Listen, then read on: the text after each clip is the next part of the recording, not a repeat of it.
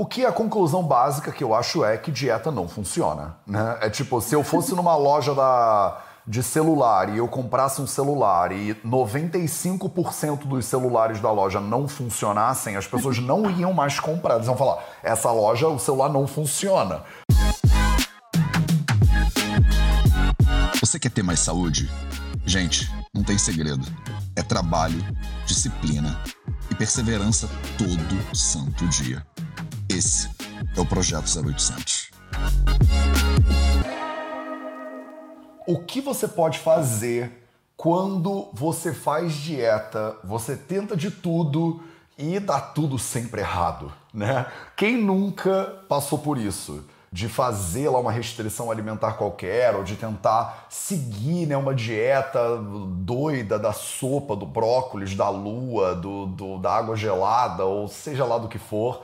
E chega uma hora que você não dá conta de continuar com esse negócio, aí você para de fazer, aí você recupera o peso todo de novo. Então hoje a gente vai tentar aqui entregar para você o ouro a respeito do que você pode fazer quando a sua dieta não funciona. Salve, salve família Vida Vida, projeto 0800, episódio episódio 535. Projeto 0800 de segunda a sexta às 0800 às 8 horas da manhã, do horário de São Paulo. Estamos numa sequência de São Paulo aqui no Instagram, no Facebook, no YouTube e nos podcasts do Vida Vida para vocês. Bom dia, bom dia. E hoje eu tenho a presença da minha querida Amanda, que é nutricionista clínica formada lá na USP, pós-graduada pelo GANEP e hoje atua em consultório aconselhando pacientes no tratamento da obesidade e sobrepeso através da abordagem da nutrição comportamental. Vamos falar muito sobre o que é nutrição comportamental e eu vou tentar sugar um pouco a mente aqui da Amanda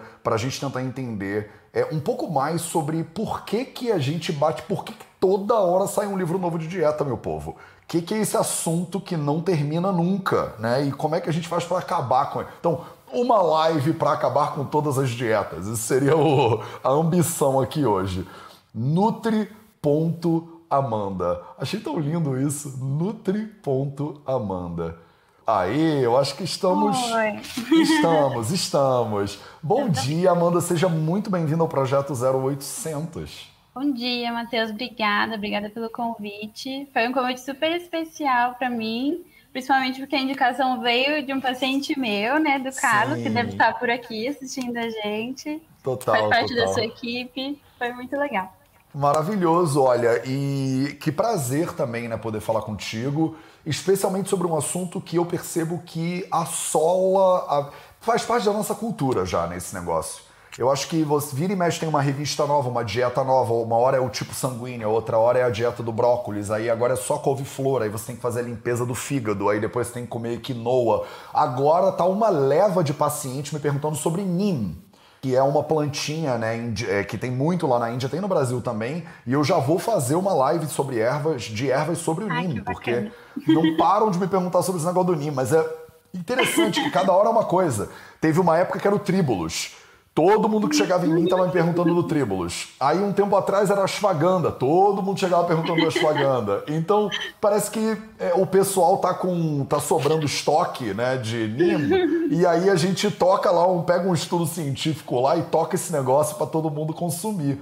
Então me fala um pouquinho, Amanda, sobre sobre isso. Você fala de nutrição comportamental. O que que é nutrição comportamental? E por que que a gente não simplesmente faz a dieta do, sei lá, do brócolis e todo mundo fica igual a Gisele Bündchen.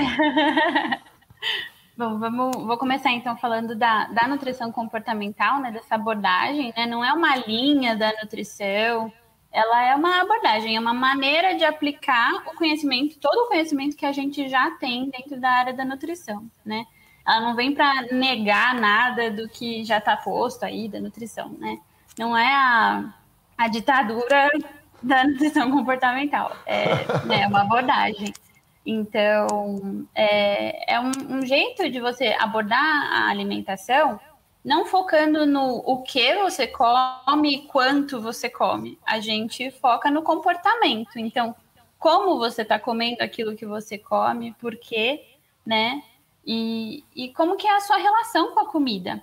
Porque principalmente com toda essa cultura de dieta que a gente viu crescendo e cada vez ainda né, cresce mais, né, infelizmente, na minha opinião, que realmente é uma cultura, é uma cultura de dieta. Existe uma indústria da dieta que ganha muito dinheiro todos os anos, né, com produtos, com linhas novas, dietas novas, né, e a gente vê isso afetando várias áreas, inclusive a área da saúde, né? Não é só uma área de estética que vai, né, ser influenciada por isso, a saúde também, porque hoje, principalmente, a gente acredita muito que a saúde de uma pessoa depende é, muitas vezes de emagrecimento e também que é muito focada né, no, no combinho dieta e exercício. Né? E saúde vai muito além disso. Acho que você Fecha a boca e malha, né? Eu acho que esse Exato. é o paradigma do tipo, se você tem sobrepeso é porque você é preguiçoso e não tem autocontrole, né? Então, Exato. tipo, é meio que dá uma estigmatizada é muito violenta, Pode. inclusive, uhum. né? Do uhum. tipo, ó, eu sou magro porque eu faço atividade física e cuido da minha alimentação. Você é preguiçoso. Eu agora tô fazendo um experimento. Eu comprei um colete de 10 quilos é, porque eu sou normal, né? E aí eu comprei um colete de 10 quilos para fazer calistenia. E aí, eu, já que eu tô com um colete de 10 quilos aqui, eu resolvi andar com esse colete para todos os lados. E como uma pessoa totalmente normal que eu sou. E aí eu tô indo para almoçar de colete, aí eu vou pro, pro correio de colete, aí eu vou fazer as coisas de colete. E é muito impressionante. Eu sou uma, eu sou atleta, eu corri o Ironman do Rio de Janeiro de 2019 e eu morro de cansaço quando eu vou daqui até o restaurante com 10 quilos acima do meu peso.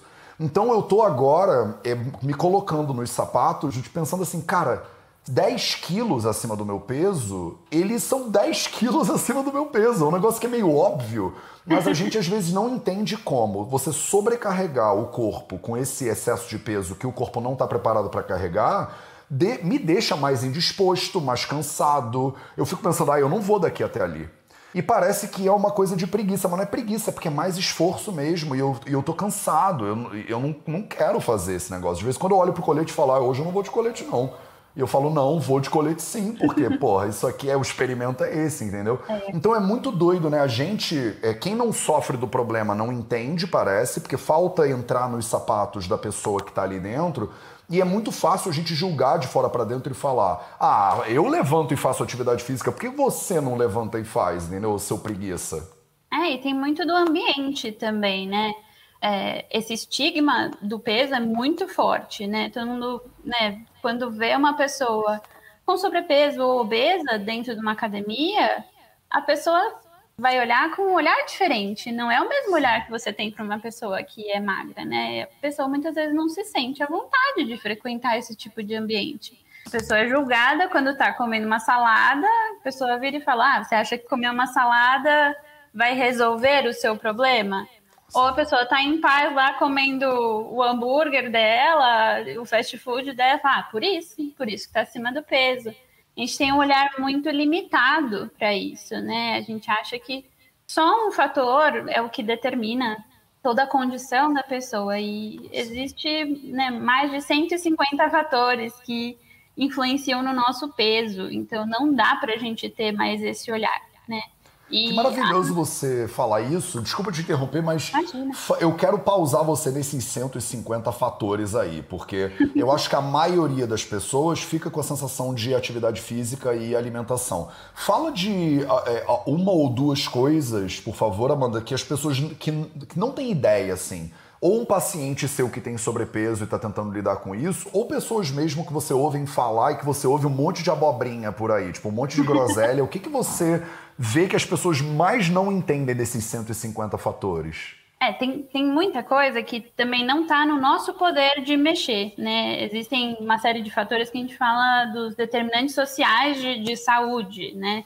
Que aí realmente sai muito da nossa mão, mas enfim, condições é, socioeconômicas, né, o que você tem de disponibilidade de alimento, que tipo de situação financeira você tá, por exemplo. Então, acho que é sempre importante a gente olhar com esse olhar também para ver, entender a situação da pessoa, né? Sim. E tem todo o, o iceberg da, da, saúde que a gente fala, né? Que ali em cima a gente vê a dieta e, e o exercício E lá embaixo a gente tem, fora todos esses fatores, né, que estão um pouco fora da nossa mão, mas saúde mental, por exemplo, né, que é um tema que veio muito em pauta, né, agora com a pandemia, muita gente sofrendo mais, né, com depressão, ansiedade, e isso influencia demais na nossa alimentação e na nossa capacidade de, de manter nosso corpo ativo também, né? Se a gente não olhar isso, não conectar as coisas, fica muito difícil, não é? Realmente não vai ser uma, uma dieta, um papelzinho com o que você pode, não pode comer, que vai realmente te ajudar, né? Acho que talvez pode até atrapalhar mais, né? E, inclusive é o que a gente vê é, em estudos, né? 95% das pessoas que fazem uma dieta com o objetivo de perder peso voltam a ganhar peso. Sim.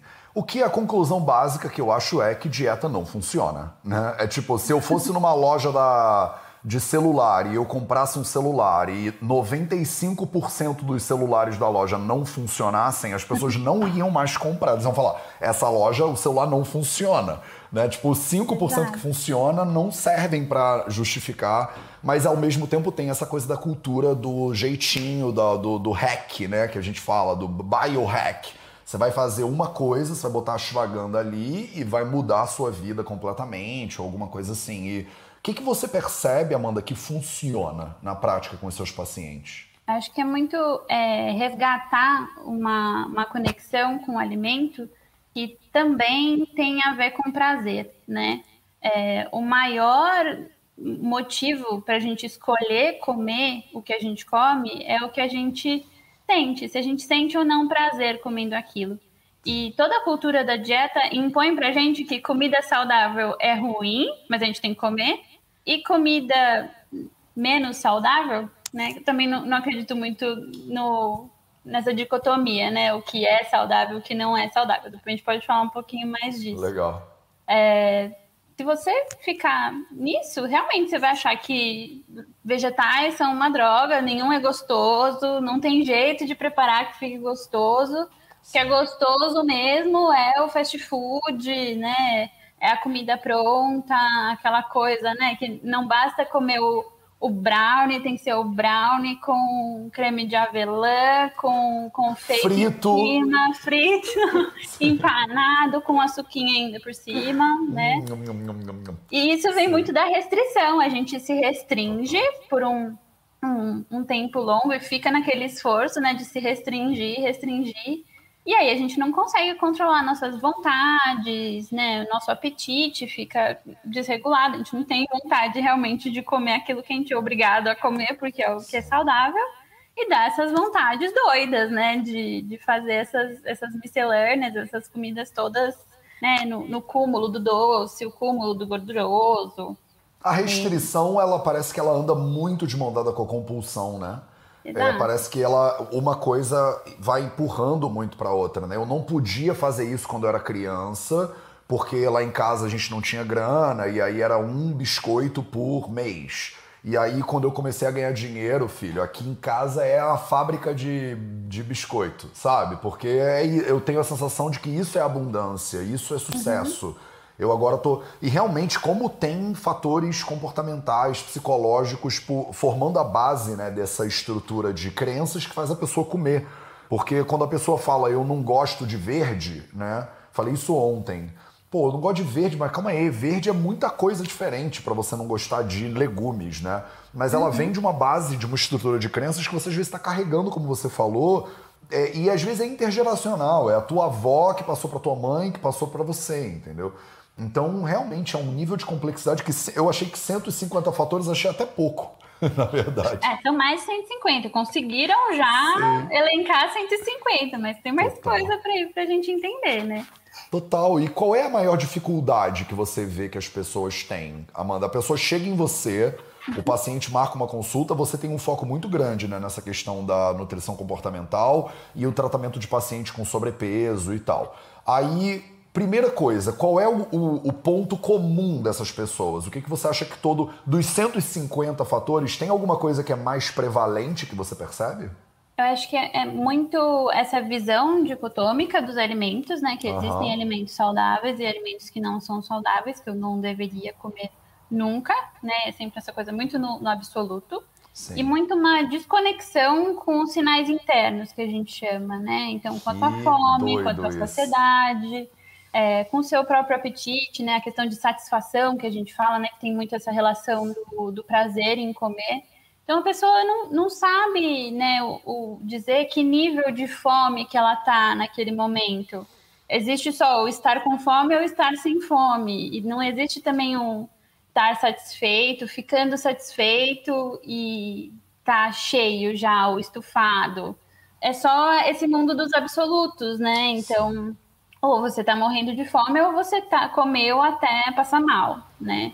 E, e tá desconectado com, com toda essa, essa escala, né, que existe da fome, da saciedade, essa é a principal ferramenta que o nosso corpo dá para a gente, para a gente conseguir regular, né, esse nosso consumo.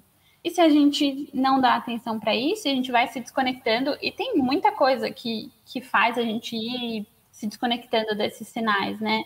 Toda essa cultura, né, de também não poder deixar a comida no prato. Isso é muito doido, né? Infância, e de vai... criança, né? Você vai deixar essa comida aí, tem uma criança lá na África que tá passando fome e você tem que comer, como se eu ficar empanzinado fosse alimentar alguém em algum outro Ajudar país, alguém. né? Exato. Mas a gente tem isso embutido, né? Uhum. Tipo, deixar comida no prato é pecado, né? É como se você estivesse cometendo um crime contra a galera que sofreu lá na Segunda Guerra Mundial. E é muito intergeracional, né? É muito tipo, meus bisavós passaram necessidade, então eles ensinaram que, olha, você não desperdiça comida, você não sabe quando vai ter. Só que hoje parece que a gente vive numa sociedade em grande parte de abundância, né? Tem muito mais comida do que a gente precisa na real. Então, parece que mudou a lógica mas o software, a programação ainda é parecida, né? Exatamente. A gente tem um ambiente que estimula a gente a comer a todo momento, né? É propaganda, é uma disponibilidade muito grande de alimento, coisa que a gente não tinha antes. Então a gente tem um desafio novo para enfrentar, né? E do outro lado tem esse padrão, tanto estético e o que a gente entende por saúde, né? Muitas pessoas entendem por saúde hoje, que impõe que você tem que fazer o contrário, né? Você tem tudo te dizendo que você, é para você comer o tempo todo, né? E comidas cada vez mais processadas, enquanto o padrão de ser saudável é ter aquela alimentação completamente natural. Você, se pudesse plantar tudo que você vai comer, é o que você tem que caminhar para fazer, né? E ter um corpo extremamente magro e forte, né?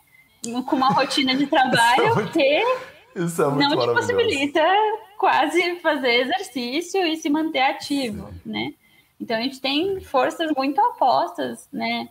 Brigando aí para a gente chegar onde a gente deveria chegar, né?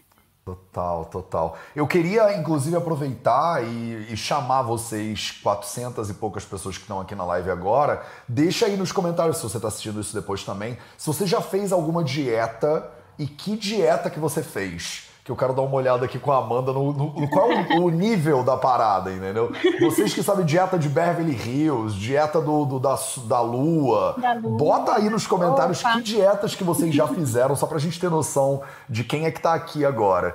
E eu queria muito, Amanda, saber, por exemplo, se você pudesse, tem essas 400 pessoas que estão aqui, as milhares que vão assistir isso depois, é, as pessoas que já passaram por essas dietas, né? E já sofreram na mão de dietas. Que dica que você daria para essas pessoas? O que, que se você pudesse dar tipo uma dica ou sei lá três dicas, não sei como você preferir, é, para que elas hoje de repente poderiam implementar na vida delas, isso faria diferença hoje para a gente não ter um papo só teórico, mas ele ser também uhum. prático, né? Ele poder mudar a vida de quem está assistindo a gente agora. Acho que tem três coisas que a gente sempre acaba caindo, são sempre temas que, que aparecem nas consultas e que eu sinto que fazem total a diferença, né? Quando a pessoa entende aquilo, parece que vira uma chavinha mesmo. Primeiro, não comece outra dieta, né? Acho que se não ficou claro até agora aqui na live, não comece outra dieta. Principalmente Sim. por essas malucas, né? Por favor, isso não vai te ajudar. Tem muitas aqui subindo. Dieta da proteína, dieta dos pontos, low carb, sopa da Galisteu. Essa eu não conhecia. Gente, essa é nova pra mim também. Dieta da... Você vê, você pode estudar, fazer doutorado, é. não sei o que lá, que a gente continua aprendendo coisa nova, né? Do, a dieta do tipo sanguíneo, muita gente é, que tem essa percepção de que, ah, não, eu sou ó, não sei o quê, então eu preciso comer carne. Já ouvi muito isso. Uhum. Dieta de shakes, crudivorista, dieta da lua, dieta da lua. Eu tinha uma amiga que ela falava que ela fazia dieta da lua, que ela come tudo menos a lua. Menos a lua. É, dieta do jejum, dieta com jejum. Quer dizer, não comer, né? Que é mais legal ainda. A gente chegou nesse nível, né? Não pode comer isso, não pode comer aquilo, agora não pode comer É mesmo. melhor não comer e pronto, né? dieta Grace, pode crer, dieta Grace, dieta dos 17 dias, enfim. Então, então primeiro passo, Infinidade, não né? começa uma nova dieta antes de acabar de assistir essa live. Não faça isso, por favor. Faça esse favor para o seu corpo e não, não comece uma nova dieta, né? Perfeito. Quando a gente começa uma dieta, a gente está dando um sinal de alerta para o nosso corpo. Ele entra, né, numa situação assim, estou em perigo, né? Porque você está oferecendo muito me- menos energia do que ele estava acostumado. Então, ele vai diminuir teu metabolismo, vai te deixar com menos disposição para fazer atividade física, porque ele quer economizar energia. E a gente economiza energia e reserva na forma de gordura, né? Então, você está estimulando o teu corpo a reservar gordura. Que é tudo que você não quer se você está fazendo uma dieta para emagrecimento, por exemplo, né? Então, ela é muito contraprodutiva, né? E é isso, muito comum, né, Amanda? Eu tenho muitos pacientes que falam: Cara, Matheus, não faz sentido. Eu faço restrição e engordo. Aí eu relaxo a minha dieta, aí eu começo a emagrecer, que é uma beleza. Então, todo o metabolismo da insulina, do glucagon, a questão do estresse, por exemplo, como interfere, né? E a pessoa acha que é só contagem calórica. Mas tem toda uma questão de base hormonal também que interfere no teu processo né, de emagrecimento. É, toda essa parte fisiológica e hormonal, né? Quando as pessoas entendem isso, faz muito sentido, né? Elas se identificam realmente. E tem a questão do comportamento também, né? Se você se restringe, é, principalmente se for uma restrição por um longo período, você tem mais tendência a ou cometer um exagero alimentar ou chegar num episódio de compulsão, né? Então, realmente vai ser contraprodutivo em todos os níveis, né? Sim, tô Tanto anotando. micro quanto macro. Maravilhoso. Acho que o, o bom para entender o que, que é alimento saudável, alimento não saudável, né? Eu sempre digo que para a gente escolher o que a gente vai comer, se a gente quer realmente mudar a nossa alimentação, foca em escolher coisas menos processadas, né? A gente já tem esse conceito muito bem definido para a alimentação do brasileiro, né? No guia alimentar para a população brasileira, a gente vê muito bem a diferença entre um alimento que é in natura, minimamente processado, que deveria ser a base da nossa alimentação, e os alimentos ultraprocessados, né? A outra ponta, né, desse dessa reguinha e Total. que tá aí os produtos que são, né, confeccionados ali pela indústria, né? A coisa fabricada ali realmente e Perfeito. não vai trazer nada de bom para a nossa saúde. Essa é a dica número dois, Amanda. Eu me perdi aqui na Isso, nossa listinha. isso. Ah, tá. Primeiro, Então, não faça uma dieta. Não comece novas dietas. Dois, evite ultraprocessados. Isso. Tenta focar sua alimentação com alimentos minimamente processados em natura. Né? E o ultraprocessado, né? Não gosto de trabalhar com os absolutos, né? Que é isso que Sim. geralmente guia as pessoas que estão ali no caminho da dieta, né? Sim. Se entrar um ultraprocessado no seu dia a dia, calma que não é o fim também, tá? A gente vive num contexto, né? Principalmente em A gente vive cidades, num contexto né? ultraprocessado, né? Exato, é o que está sendo aí mais bem distribuído e estimulado que você consuma, né? Então não precisa entrar em desespero se tiver um ultraprocessado aí no seu dia a dia. E só tenta realmente diminuir, não pode ser a base da sua alimentação, né? Não pode estar ali todas as refeições, né? A base da sua alimentação ser isso. E terceiro, foque nos teus sinais internos. Fique atento ao teu nível de fome. Fome não é só estou sem fome, estou morrendo de, morrendo de fome, já estou, né? Dor de cabeça, de estar com fome. Existem muitos níveis até chegar lá. Se você for percebendo esses níveis, você consegue se alimentar na hora mais adequada para você. E você também vai conseguir regular a quantidade que você está comendo se você prestar atenção na sua saciedade, né? Também tem vários níveis aí, não é só ainda tô com fome e tô estufado, preciso abrir o botão da calça. Não, não é, é por aí. Total. Essas nuances eu acho que a gente vai perdendo, né? É como é como quem estuda música tem um ouvido musical mais apurado ou quem, enfim, né? Quando você se dedica a alguma coisa, você acaba tendo um ouvido melhor para aquela coisa. E em relação à presença e corpo humano, parece que a gente vê tudo menos isso. Quer dizer, eu preciso na minha Nutri para ela me dizer o que comer e, e me dizer que de quando em quanto tempo eu tenho que comer. E aí você vai me dizer que eu tenho que comer a cada três horas, eu vou comer. Aí eu tenho pacientes que viram para mim e falam, Matheus, olha, eu não. Eu tô fazendo uma dieta. Eu falei, como é que tá? Eu olha, na real eu não tô seguindo, não. Porque eu não dou conta de comer tudo que tem na dieta. Eu falei, então por que você não fala pra sua Nutri que você não dá conta? Não, porque ela falou que eu tenho que botar pra dentro. Eu falei, mas isso aí é uma forma de violência, né? Tipo, isso é um tipo de violência física. De repente vale a pena. Porque essa coisa da presença que você está falando é muito lindo. Nutrição na USP, Ayurveda na Índia. A gente está falando da mesma coisa. Eu sempre falo, não coma sem fome, não coma sem fome. E as pessoas ficam loucas, tipo, Matheus, você tá louco, que radical. né? Eu tenho que agora é isso me ob... que é radical, né? Poxa. Não, eu. Pô, mas Amanda, eu agora tenho que me, até me observar, além de tudo que eu já faço, eu ainda tenho que me observar, entendeu? É. Caraca, dá muito trabalho. Eu tenho uma amiga minha que ela me manda mensagem de vez em quando e fala assim: Matheus, eu tô muito cansada de ser adulto, dá muito trabalho ser adulto. Uma folga da adultice. É, mas é isso, se observar, né? Você, você vai ao banheiro fazer xixi porque a sua Nutri mandou você ir a cada hora. Você vai quando dá vontade de fazer xixi, né? Senão tu pega a pessoa sentada lá na privada e fala, tá fazendo o que aí, minha filha? Minha Nutri mandou eu fazer xixi de a cada 45 minutos. A conta não fecha, né? Tipo, é um, como você falou, um impulso fisiológico. Os livros ayurvédicos estão há milhares de anos cantando essa letra e a gente ainda acha que é coisa de gente doida.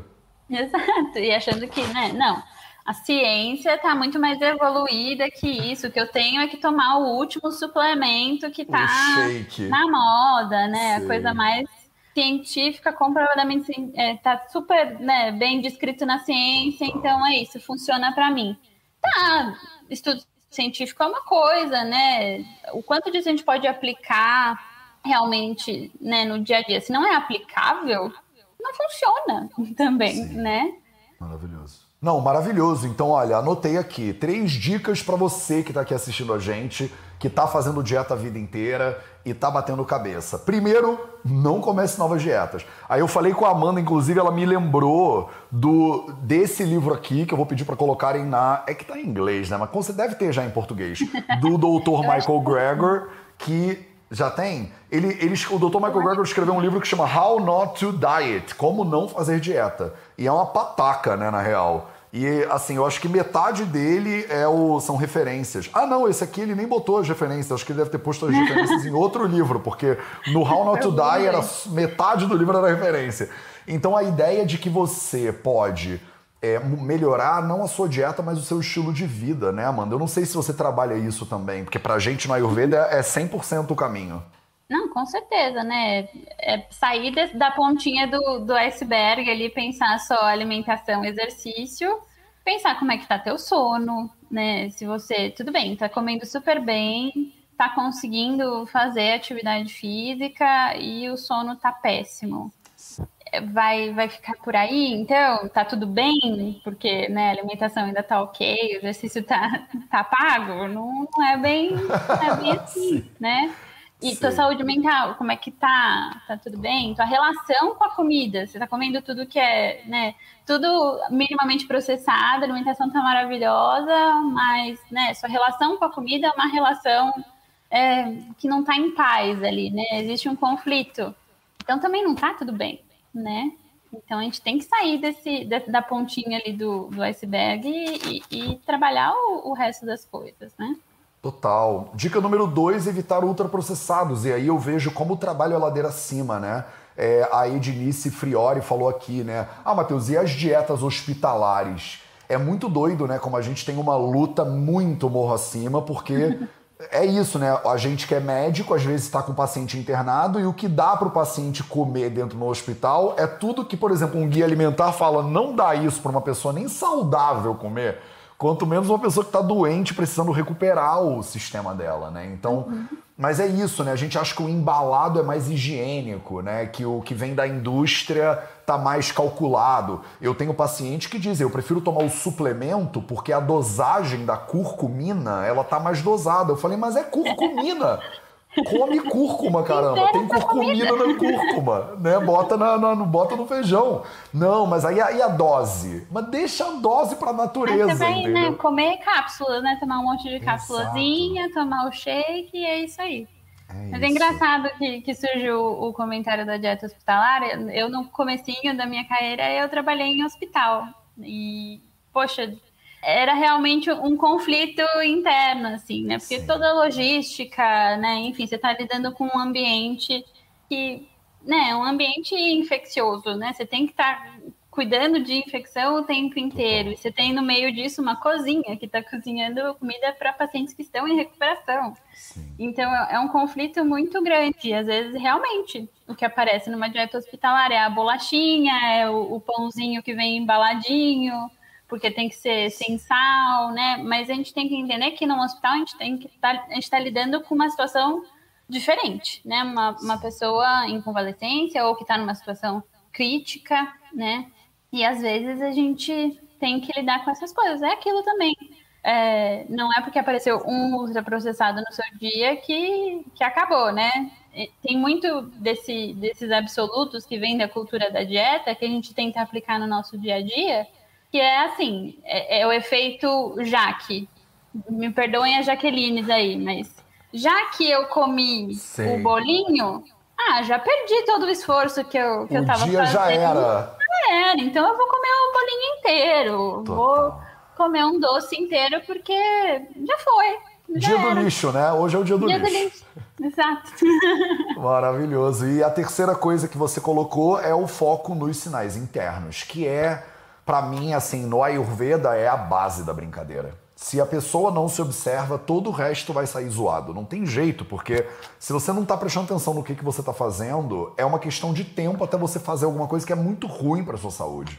Prestando atenção dá trabalho. Imagina sem prestar atenção. Então achei maravilhoso você falou do respeitar os sinais da fome, porque a gente isso é uma re, isso é uma reeducação, né? Isso é uma reeducação que às vezes é complexa, porque quando você lida com pacientes, por exemplo, de compulsão, ou quando você lida com pessoas normais que estão comendo porque não pode deixar comida no prato, porque a minha bisavó sobreviveu à guerra lá, a Primeira Guerra Mundial, a gente fica com aquilo muito entranhado, né? Tipo, você tá dizendo que a minha mãe tá errada? Você tá xingando a minha avó? Sabe? Tipo, não, não tô falando mal da sua avó, sua avó é maravilhosa. Mas, mas, para você isso não tá funcionando não, filho. Exato, e a gente vê, né, mesmo que a pessoa não, não tenha um comportamento que caracterize um transtorno de compulsão alimentar, é, é muito comum que as pessoas tenham essa sensação de não estar tá no controle da alimentação, né? Quando começa a comer, acaba caindo no exagero porque realmente se sente fora, fora de controle, né? Isso é muito comum e isso ainda está sendo mais estudado, né? Por está aparecendo mais frequentemente, né? Essas nuances também dentro da, da compulsão é um tema que tem sido mais estudado. E até o próprio transtorno de, de, compulsão alimentar é um dos mais recentes a serem realmente caracterizados, né? E, e bem, bem estruturados para diagnóstico, né? Então, é um assunto muito relevante ainda, que ainda está sendo né, bem estudado. Existe o, a, o, o polo ali do transtorno alimentar, mas entre isso, entre comer normal até chegar um, a um, transtorno alimentar, existe o comer transtornado, que a gente chama, né? Existe alguma relação ruim ali, não precisa estar tá chegando ali no ponto de um transtorno alimentar, né? Mas existe algo a ser trabalhado já ali, e que precisa ser trabalhado para não chegar nesse, nesse polo realmente, né, de uma doença psiquiátrica, de um transtorno alimentar. Sim, sem dúvida nenhuma. Maravilhoso. Amanda, obrigado. A gente conversou hoje com a Amanda Giovanetti, arroba nutri.amanda. Adorei, inclusive, esse, esse nome no Instagram. É, se vocês quiserem saber mais sobre o trabalho da Amanda, aqui no Instagram você você entra lá e a galera do YouTube e do Facebook tá escrito aqui, ó, arroba NutriAmanda. O Instagram é o melhor jeito, Amanda, para o pessoal conhecer mais do que você faz?